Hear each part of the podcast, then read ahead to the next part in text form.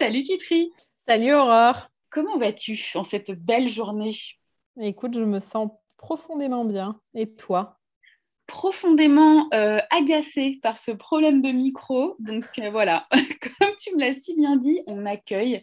J'espère que le son est bon euh, de, ton côté à toi qui nous écoutes.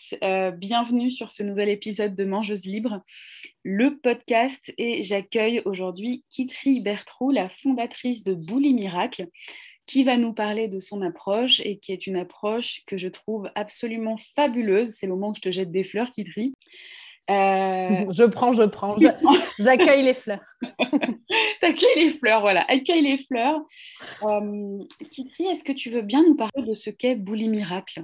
Alors, Bouli Miracle, euh, c'est un, espace, je n'ai même pas envie de dire un programme d'accompagnement. Euh, c'est un espace dans, lequel euh, chaque personne a, l'opportunité de se rencontrer. Mhm. alors, bien évidemment, pour se séparer de son trouble alimentaire, mais à plus large titre, pour avancer sur cette mission de vie qu'on partage tous, qui est de marcher sur le chemin de l'amour inconditionnel. et ah, donc de programme et donc de ce vaste programme, et donc de se découvrir et, d'apprendre à évoluer euh, dans cette direction de l'amour.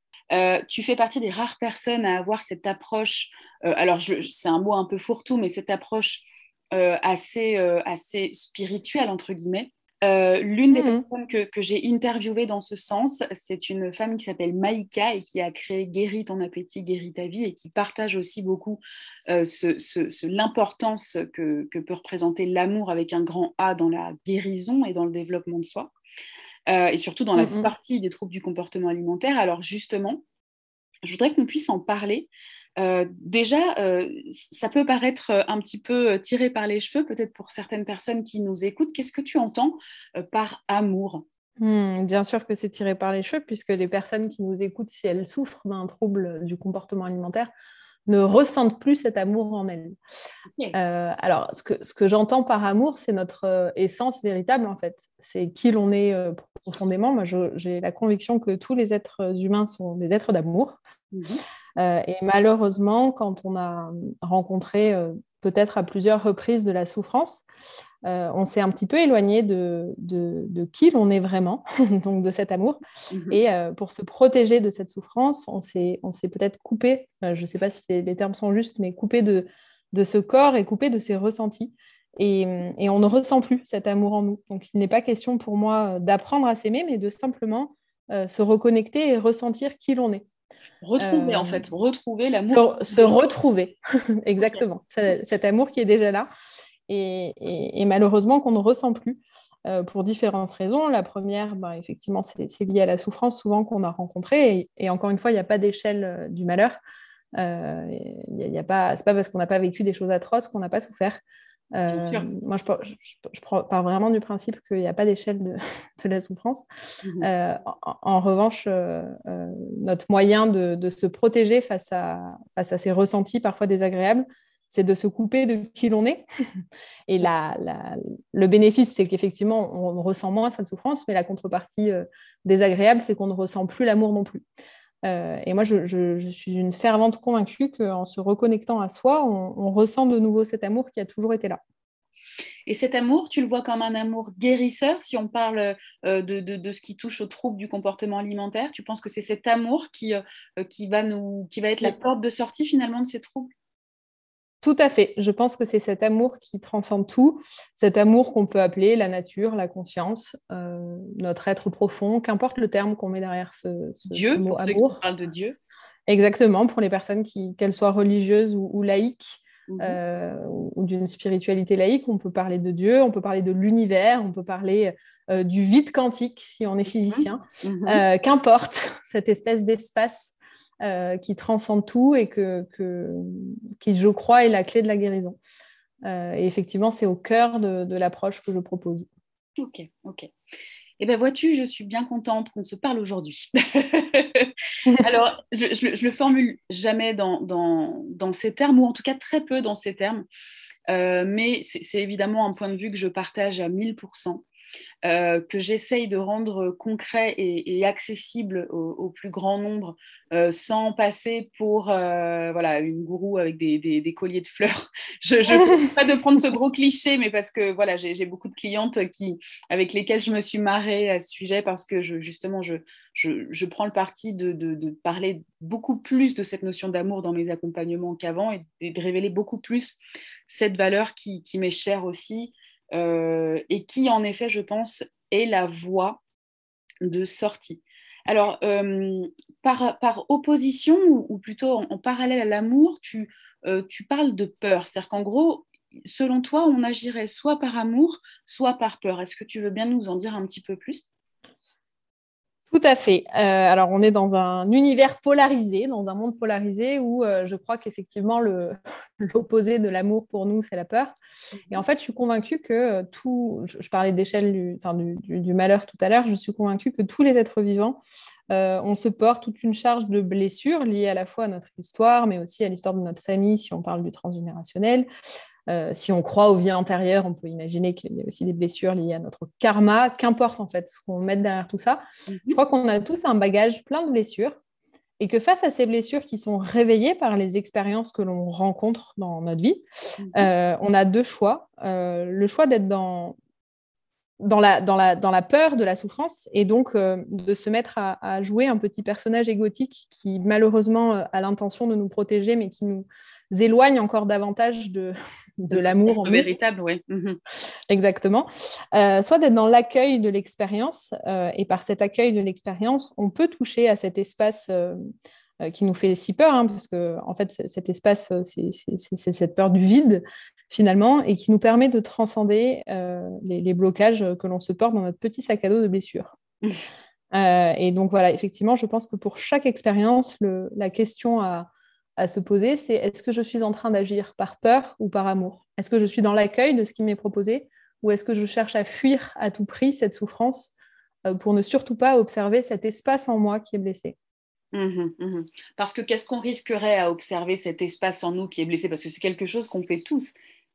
Ah ben, on ne risque factuellement absolument rien. En revanche, mmh. on a extrêmement peur de la souffrance et de ce qui peut en résulter.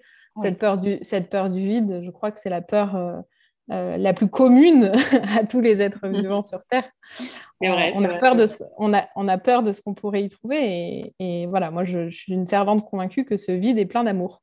Euh, bah, on a peur de ce qu'on pourrait y trouver, mais en effet, tu, parlais de, physique euh, quantique tout à l'heure. Alors, euh, les physiciens quantiques, justement, vont, vont dire que c'est là que tout se trouve. On ne peut pas créer à partir du... Hmm. Si on veut créer une nouvelle version de nous, une version, par exemple, pour revenir sur les TCA qui n'est pas boulimique ou qui n'est plus hyperphage, ça ne va pas se faire à partir du soi connu, mais du soi inconnu. Donc, il va falloir...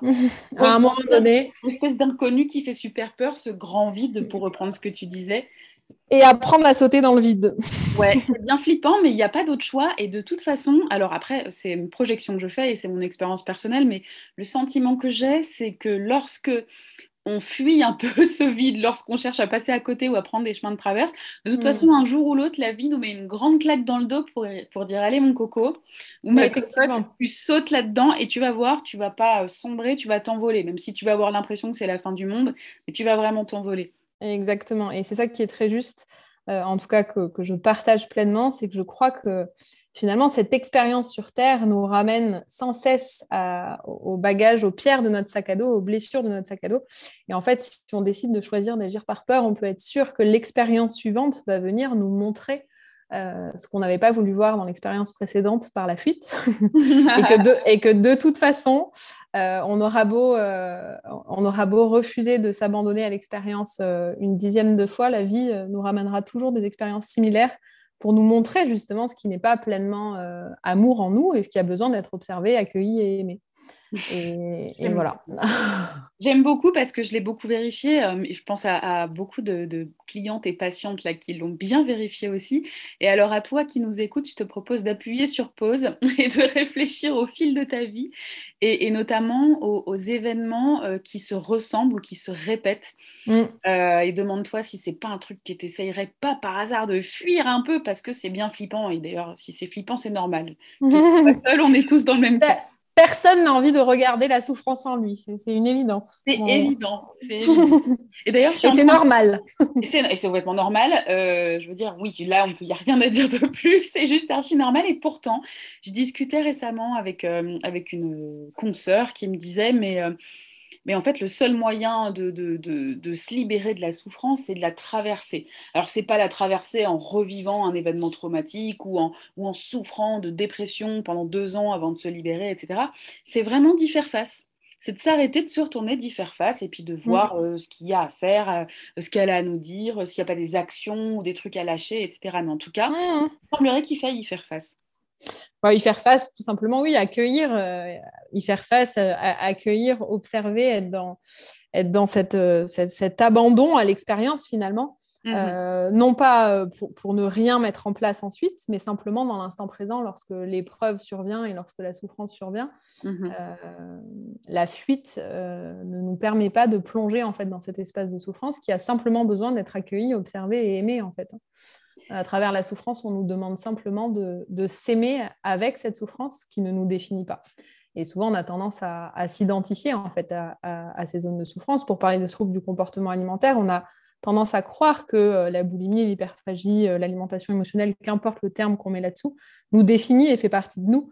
Mmh. Euh, on a l'impression d'être étrange, on a l'impression de ne pas être normal. J'emploie des mots que j'entends tous les jours. Hein. Mmh, mmh, mais non, en fait, ces espaces, ces, cette partie de nous qui a besoin de se remplir avec de la nourriture. C'est simplement une partie en souffrance. Et cette partie en souffrance, elle a simplement besoin qu'on lui fasse un gros câlin. elle a simplement besoin qu'on lui fasse un gros câlin. Et alors, à partir du moment où on lui fait un gros câlin à cette part de nous, alors je fais un aparté avant de revenir là-dessus, tu mm. parles d'accueillir et moi, je parle de faire face. Ça montre bien déjà la différence qu'il y a. moi, j'ai tendance à être, euh, mais j'en ai conscience, hein, dans le combat, dans la lutte, dans la vie. Mm. Donc, je fais face, tu vois. Et mm. non, non, il ne s'agit pas de se retourner et de dire, allez hop, on fait face. Non, on se retourne et hop, on accueille, on se laisse traverser. Mm. Bah, faire face, ça peut, ça peut vouloir dire euh, observer euh, en toute neutralité, en fait. Euh, il ne s'agit pas d'être dans le, au milieu des, enfin, au pays des bisounours où on refuse de voir. Euh, non, au contraire, moi, je, je, suis une fervente adepte d'observer, entre guillemets, la, merde, la souffrance qui est dure, mmh, qui est mmh. dense, et juste, de, effectivement, d'y faire face. Euh, alors, après, je me retrouve moins dans cette notion de lutte, parce que j'ai le sentiment que lorsqu'on lutte, c'est un petit peu comme si on mettait des pièces dans la tirelire on fait, ou, de l'essence dans le moteur, on fait grandir finalement ce contre quoi on lutte. Euh, par contre, je suis plus dans sentiment. je, le vérifie. Après, c'est une vérité parmi euh, plusieurs. Et donc, effectivement, dans les troubles alimentaires, moi, je suis une fervente euh, adepte de, de, l'accueil de cette partie de soi et surtout pas de la lutte et du combat d'une d'une maladie extérieure qui serait venue nous coller à la peau pour nous embêter. mais ça, ça, reste mon point de vue et surtout qui n'est pas une vérité absolue. et voilà accueillir, c'est embrasser euh, ce qui est en nous finalement. Justement, c'est un ce que j'avais publié euh, il y a quelques, quelques mois, euh, ou peut-être même quelques années. Maintenant, j'arrive plus trop, j'ai plus la notion du temps. Mais on ne combat pas un TCA s'il y a un truc qu'on aimerait vous faire. Enfin, je, me permets de dire on qui trie, mais qu'on aimerait vous faire passer dans, dans, ce, dans cette émission, dans ce podcast, c'est on ne combat pas un TCA. C'est vrai que moi, j'ai un peu de mal avec le fait tu sais, ces fameuses approches de combat, tu vois, de, de fight again, mmh. C'est vraiment, non, bah, tout à fait, parce que y a, derrière cette notion de combat, il y a cette notion de, encore une fois, de polarité où on a le sentiment que le TCA est quelque chose d'extérieur qui viendrait euh, nous emmerder euh, pour des raisons obscures et donc euh, qu'il faudrait mettre dehors à tout prix. moi, je, là, je, suis sur le point d'accoucher. Euh, donc, j'ai un petit bébé en moi qui grandit euh, et qui s'est fait tout seul. Et mhm. quand je vois la puissance du corps à, créer un être, je ne peux pas envisager qu'il y ait une seule chose dans ce corps et dans cette vie qui ne soit pas juste, finalement. Euh, juste, pas tellement au sens de la justice, mais juste au sens où... De la justesse. De la justesse, exactement. Et, et, je suis convaincue que le trouble alimentaire n'est pas là par hasard. Et d'ailleurs, c'est quelque chose qui, je sais, surprend beaucoup, voire hérisse euh, certaines personnes euh, quand on est en plein dedans, et je l'entends tout à fait. Mm. Mais je vous assure qu'une en, fois que c'est derrière nous, c'est presque un cadeau, en fait, qui nous a été fait, euh, de pouvoir apprendre à se découvrir sous ce prisme-là et de mettre des mots sur ce qui était sous-jacent en fait au trouble alimentaire. Euh, et ça, je sais que c'est très très dur à entendre quand on est dedans et c'est normal que ce soit très très dur à entendre. Une fois que c'est derrière, c'est un chemin. Et c'est un chemin, mais il y a un vrai sens derrière tout ça. Et, derrière, euh, je pense à plus large titre, parce que je parle toujours de manière beaucoup plus large que le trouble alimentaire. Euh, derrière chaque épreuve, aussi douloureuse soit-elle, il y a quelque chose en fait derrière qui vient nous faire évoluer justement sur ce chemin de l'amour.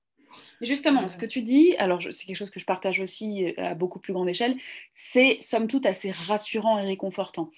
Euh, mmh. On a tous traversé des épreuves. Euh, de... Encore une fois, il n'y a pas d'échelle de, douleur, mais donc c'est pour ça que je parle directement de grandes épreuves, de lourdes épreuves, des épreuves qui nous ont marqués. On est tous concernés par ça.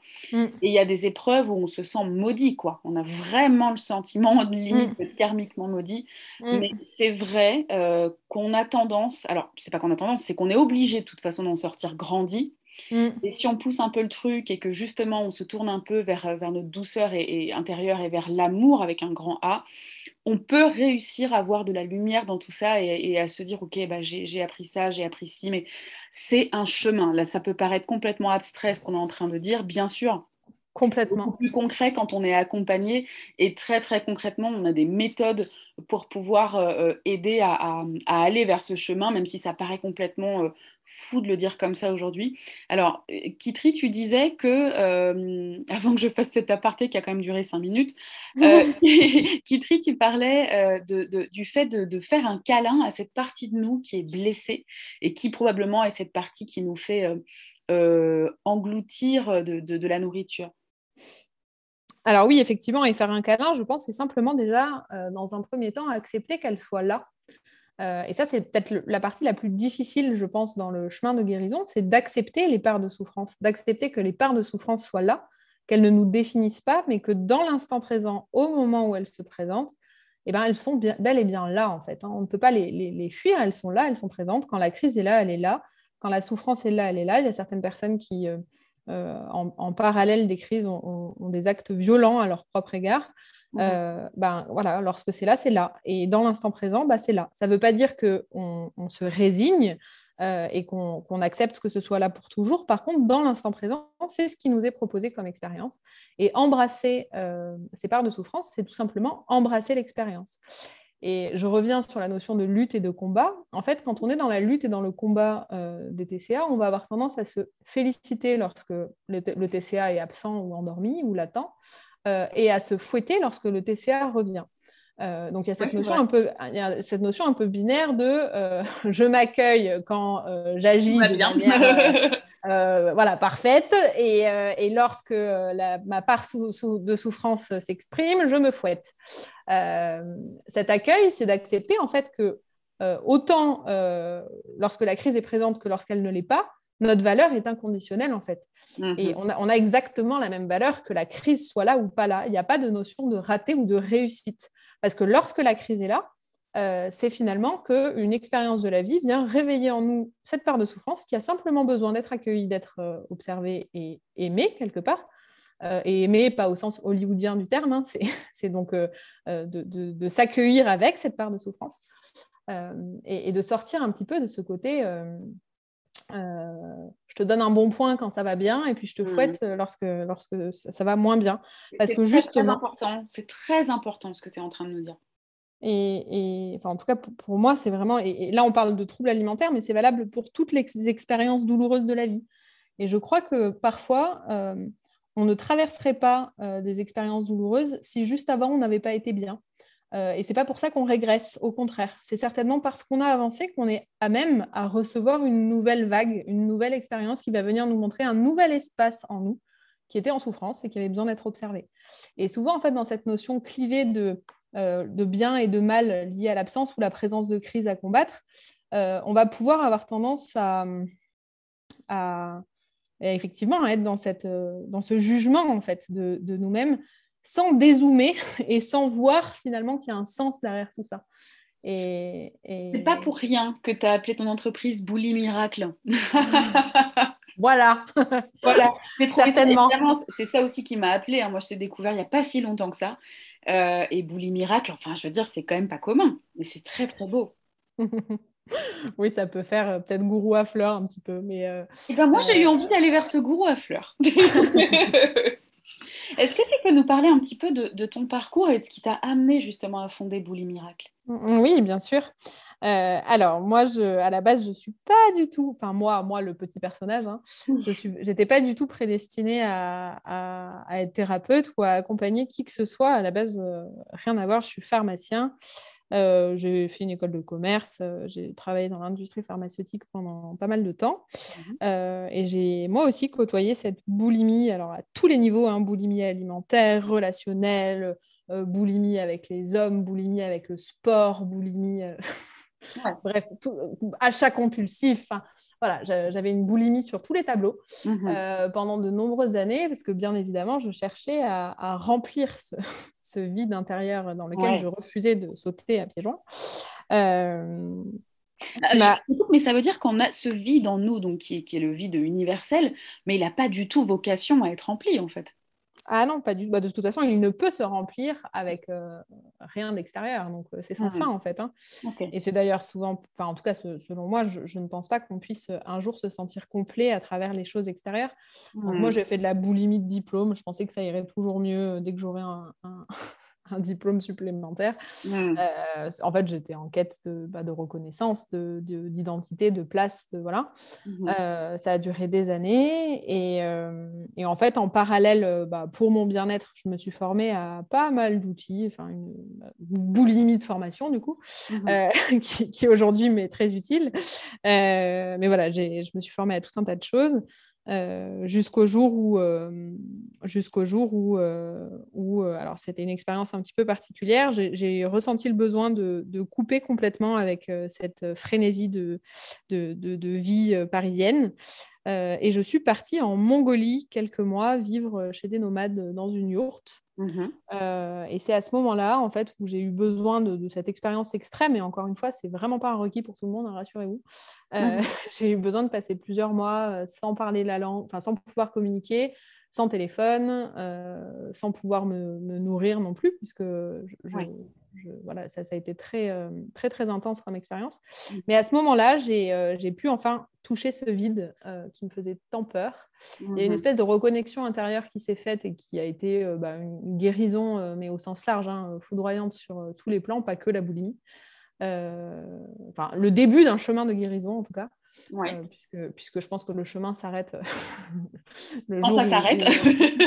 Où, on quitte la planète, certainement. Hein. Je ne crois pas qu'un jour ce soit terminé. Euh, mais en tout cas, il y a eu une vraie ouverture à ce moment-là. Euh, et c'est vraiment là où j'ai pris conscience d'énormément de concepts parce que, euh, comme beaucoup de personnes qui souffrent d'un trouble alimentaire, je pense que tout le monde est, est, apte à écrire une thèse euh, sur les troubles alimentaires euh, sans pour autant avoir touché du doigt ce que ça, ce oui, sur les troubles alimentaires, sur l'alimentation, sur le métabolisme, sur le développement personnel. Exactement, la spiritualité surtout. Voilà, euh, mais, mais, surtout, surtout, mais oui, mais sans jamais s'en sortir. Exactement. Et moi, je pense que j'étais complètement dans ce truc-là où vraiment j'avais mmh. toutes les consignes, j'avais tout, tout, tous les concepts, mais j'avais rien mis en pratique. Et euh, ça a été le, début de la mise en pratique, en fait, cette expérience. Cette exploration en, Mongolie, d'accord. Exactement, où j'ai eu cette reconnexion euh, profonde avec moi-même, euh, qui m'a beaucoup chamboulée. Et en fait, de fil en aiguille, la vie m'a amenée sur ce chemin de thérapeute. Euh, j'ai donc démissionné de l'industrie pharmaceutique où je, ressentais que ma place n'était pas, pas juste. Euh, voilà. Et, euh, et aujourd'hui, j'accompagne, je, consacre ma, ma, vie à accompagner bah, les personnes qui souffrent d'un trouble alimentaire à se reconnecter à elles-mêmes, mais à plus large titre. souvent, on croit que tout ira mieux le jour où les crises seront plus là. malheureusement ou heureusement, ça, se passe, ça, se passe pas, ça se passe rarement comme ça, voire jamais. Hein.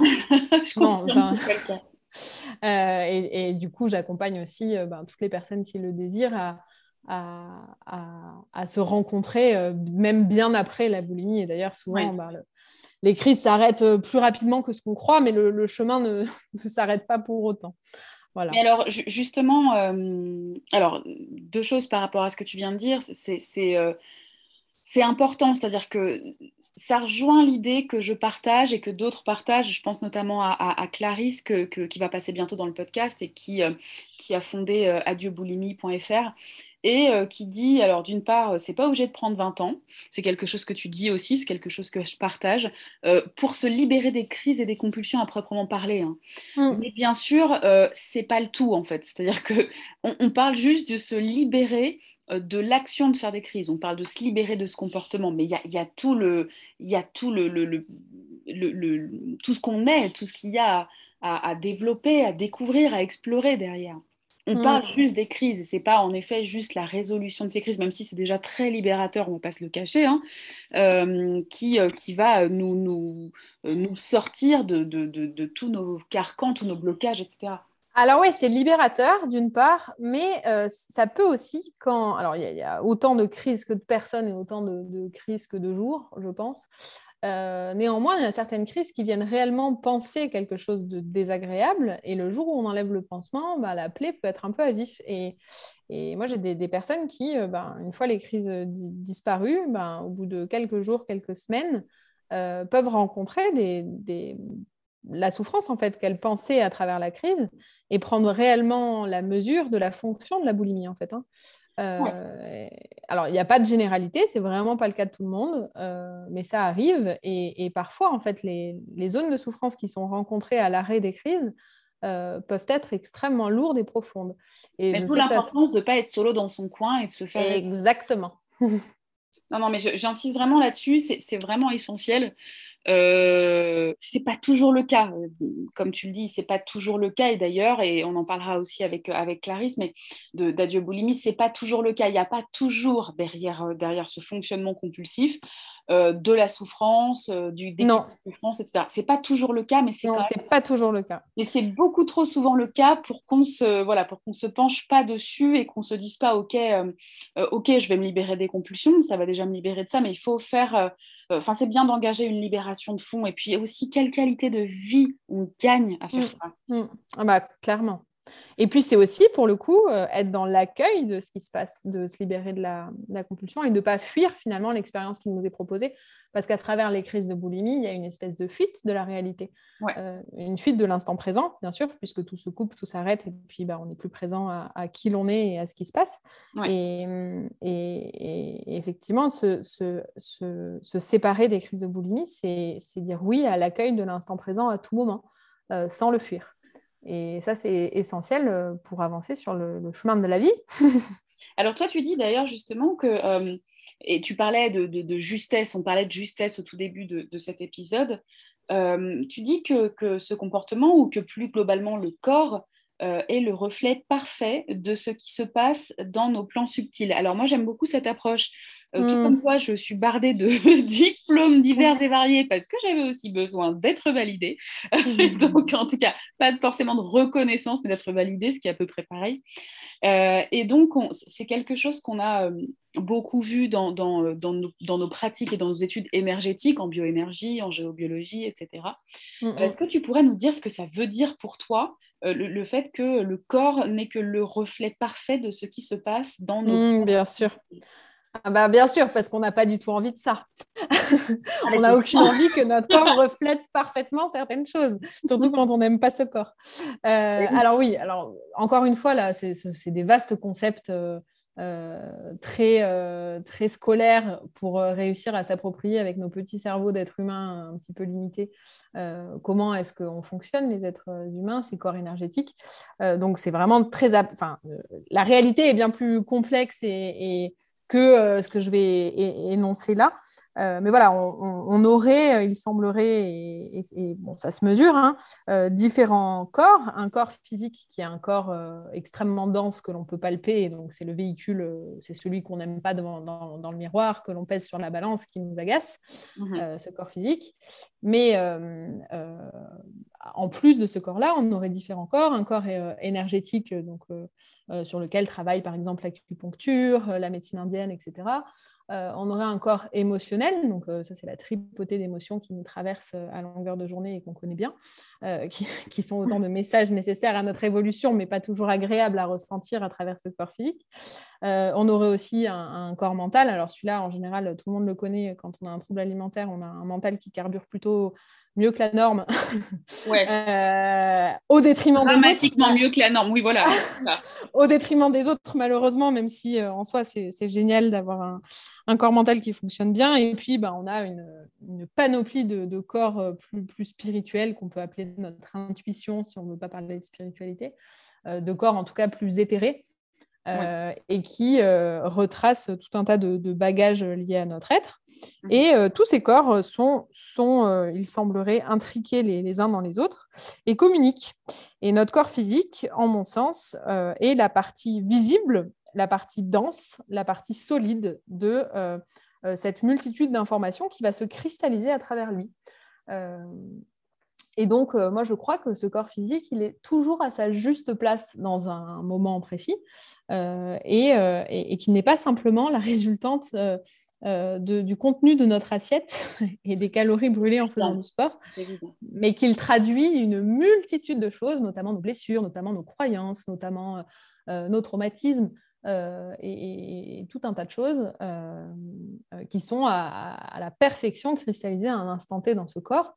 Ça ne veut pas dire qu'il nous représente, ça ne veut pas dire que nous sommes uniquement ce corps physique. En revanche, il cristallise à travers lui des informations plus subtiles qui nous constituent.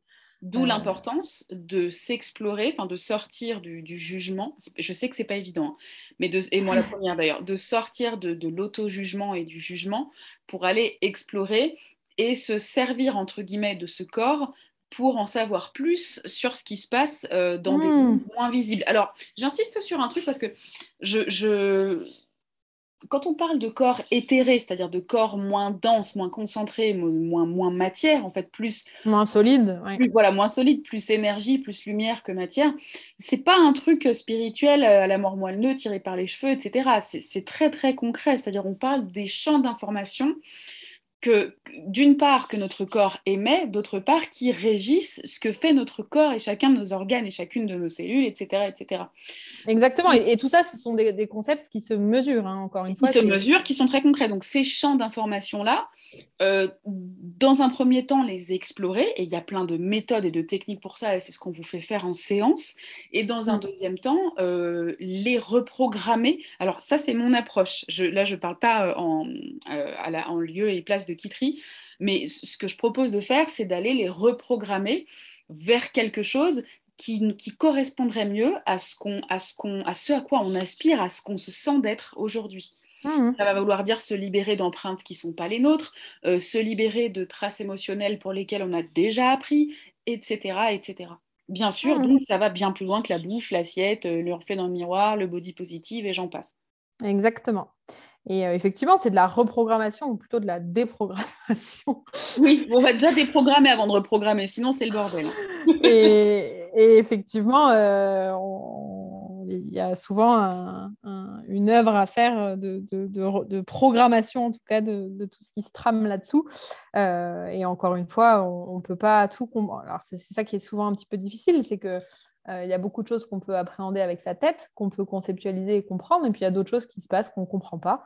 Et en fait, qu'importe. Et, souvent, je sais que les personnes qui viennent me voir me disent Ah, mais j'ai fait des années de, psychothérapie à essayer de tout comprendre. Je pense que j'ai tout compris, mais pourtant, j'en suis toujours là. Euh, et, c'est bien pour moi le signe euh, que la compréhension ne, ne, permet pas tout. Il faut accepter qu'il y a des choses qui se trament. Et ben, on ne comprend pas, mais ce n'est pas pour ça que ça ne se trame pas. Et puis on comprendra certainement euh, plus tard, mais, mais voilà. Oui, et en fait, euh. peu importe, ce qui est intéressant, ce qui est important de garder en tête, ça me fait penser au livre La voix du sentir euh, de Louis Sansa. C'est vraiment, en fait, il faut passer. la vraie intelligence, elle n'est pas dans le mental. Le mental, il est extrêmement limité, mais la, les TCA, dans les TCA, on est vachement dans le mental. Or, la, la mm. réponse et la voie de guérison, elle n'est pas dans le mental, sinon ça se saurait il y a bien longtemps qu'on s'en serait sorti. Elle est dans l'inconnu. Et donc, je crois que notre rôle en tant qu'accompagnant, on est aussi des petits humains, on n'est que des petits humains avec des petits égaux comme tout le monde, mais c'est d'aller aider les gens à, supporter ce, chemin dans l'inconnu pour aller mm. justement euh, euh, trouver la guérison qui n'est pas dans le mental. Et donc la guérison, elle se ressent, elle s'expérimente, mais elle ne se comprend pas. C'est pas évident mm, mm, de dire comme ça. Elle peut se théoriser après coup, euh, mais surtout, elle se vit, quoi. Et c'est pour ça d'ailleurs qu'on est une multitude, je pense, de thérapeutes qui accompagnent dans les troubles du comportement alimentaire et qu'on a tous notre manière de transmettre et d'expliquer. Et qui est très que ça et qui est très complémentaire et tout est juste. Et à chaque fois, c'est une traduction effectivement du mental sur des choses qu'on ne comprend pas. oui, c'est vrai, c'est vrai. J'espère qu'on ne prend pas la tête à tout le monde Moi, je pourrais parler de ça pendant des heures.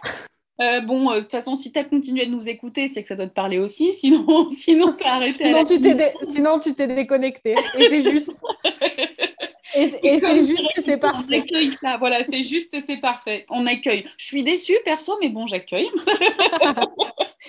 euh, alors, Kitri, j'arrête pas de te couper, mais c'est parce que je dois aussi faire le maître du temps et qu'on et qu'on pourrait parler pendant des heures et des heures.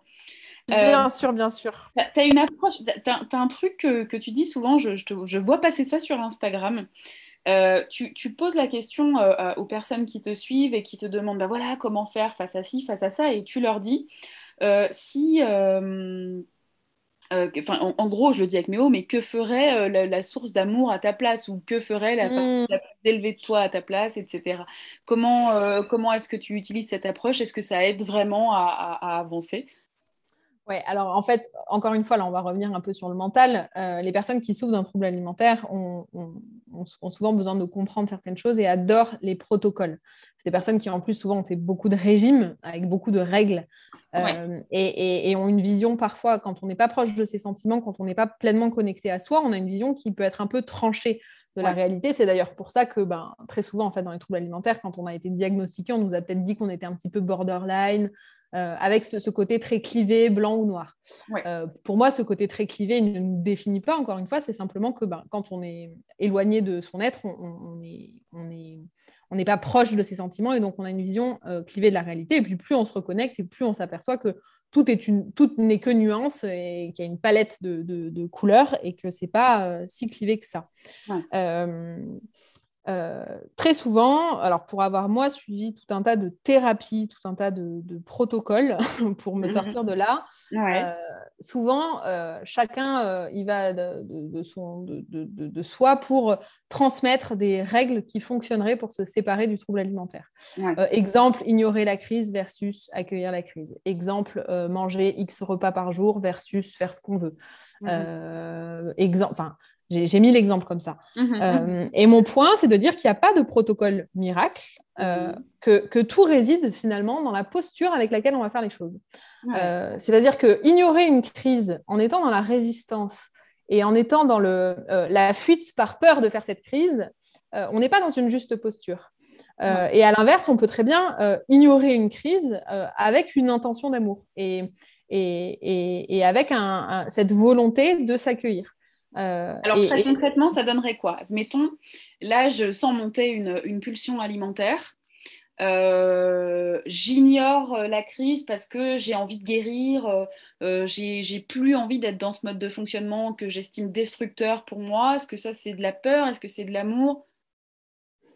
Alors, donc la, crise monte, ça peut se traduire par euh, j'ai très très peur de refaire une crise euh, et de encore euh, entre guillemets rater et être une merde qui ne sait pas se rater, être une merde qui ne sait pas se contrôler. allez, je claque la porte, je vais faire trois fois le tour de chez moi. On m'a dit que dans mon protocole, il fallait que je laisse passer quatre minutes. Donc, je prends ma montre quatre minutes et puis je re rentre chez moi. Et donc là, la pression est montée. Et en fait, euh, en général, ce qui s'ensuit, c'est que la crise suivante sera encore plus grosse. Euh, on, peut euh, avoir cet espace d'observation un peu plus élevé, un peu, c'est pas plus élevé, mais prendre de la hauteur en disant, OK, je sens la crise monter. j'ai deux choix. soit je, l'accueille et j'accepte qu'elle soit là et je la fais. Et j'accepte pleinement que ça ne me définit pas et que si je fais cette crise, c'est OK, il n'y a aucun problème. Mm-hmm. en revanche, je, sais aussi que j'ai pleinement conscience que bah, cette crise peut finalement avoir des, conséquences néfastes sur moi. Et j'ai plus envie d'écouter le personnage qui me demande de faire cette crise. Hmm. Et aujourd'hui, je m'en sens capable. Aujourd'hui, je me sens capable de ne pas écouter ce personnage par amour pour moi. Euh, et, en fait, c'est peut-être mettre un peu plus de douceur que. Euh, hmm, d'accord. Hmm, je ne sais, pas si c'est très clair. Mais, oui, c'est euh, très clair. En fait, c'est encore une fois, comme tu disais, la question de la posture dans laquelle on se, on se place. Et, c'est exactement pareil. Souvent, on me dit Ah, mais j'ai lu qu'il fallait prendre des collations, j'ai lu qu'il fallait faire des repas avec tant de protéines, tant de trucs, parce que comme ça, je sais pas quoi. Ouais, en fait, why not? Mais pour, depuis, depuis quel espace est-ce que tu mets ça en place? Depuis l'espace de la peur de faire cette crise qui, du coup, ferait de toi quelqu'un de misérable et de pourri? Ou euh, depuis l'espace du cœur, finalement, qui est de je, je, veux je veux choisir un chemin plus élevé pour moi et je m'écoute Ouais, ok. Ok. Alors, euh, en effet, euh, c'est musclé comme approche. c'est musclé, euh, d'où l'importance d'être accompagné pour pouvoir intégrer ce concept, parce qu'encore une fois, et là d'ailleurs, on, on dépasse de loin le mental. On est vraiment, on, peut pas, on peut pas se laisser régir par le mental dans cette approche. Non, euh, ouais, Et ça demande un, réel apprentissage de remettre son mental à sa juste place. Et, dans cette notion d'amour, c'est aussi accepter, accueillir que parfois on n'y arrive pas et qu'il n'y a pas de raté. Et euh, en fait, c'est pas un raté de ne pas y arriver, au contraire, c'est un enseignement. Et, parfois, euh, bah, on n'y arrive pas et c'est OK en fait. Et c'est depuis cet espace de d'observation du fait qu'on n'y arrive pas et qu'on est en souffrance que les choses se transforment. Quand tu dis que les choses se transforment, c'est-à-dire que petit à petit, on se libère? Oui, quelque part, on se. Euh, euh, alors, est-ce que libérer, c'est oui, c'est le juste terme Qu'on se, qu'on se, on se rapproche de soi. Et c'est quand on se rapproche de soi, euh, c'est plus on se rapproche de soi, selon toi, que moins on fait de, de, de, de compulsions, de crises, etc. Oui, tout à fait, parce que plus on se sent plein. Ok, ok, ok en mon sens, plus on se rapproche de soi, plus on ressent l'amour et, enfin, plus on se sent complet en fait. Parce que ce qui nous manque à l'intérieur, qu'on cherche à combler euh, par tous les moyens, finalement, c'est une partie de nous. oui, c'est QFD. c'est QFD. Euh, merci beaucoup, Kitri. Ça va faire bientôt une heure qu'on se parle. Euh, je trouve ça assez, assez costaud. Et en même temps, je, trouve Effectivement, j'ai pas vu costaud, C'est costaud, euh, c'est costaud dans le sens puissant. C'est costaud dans le sens puissant.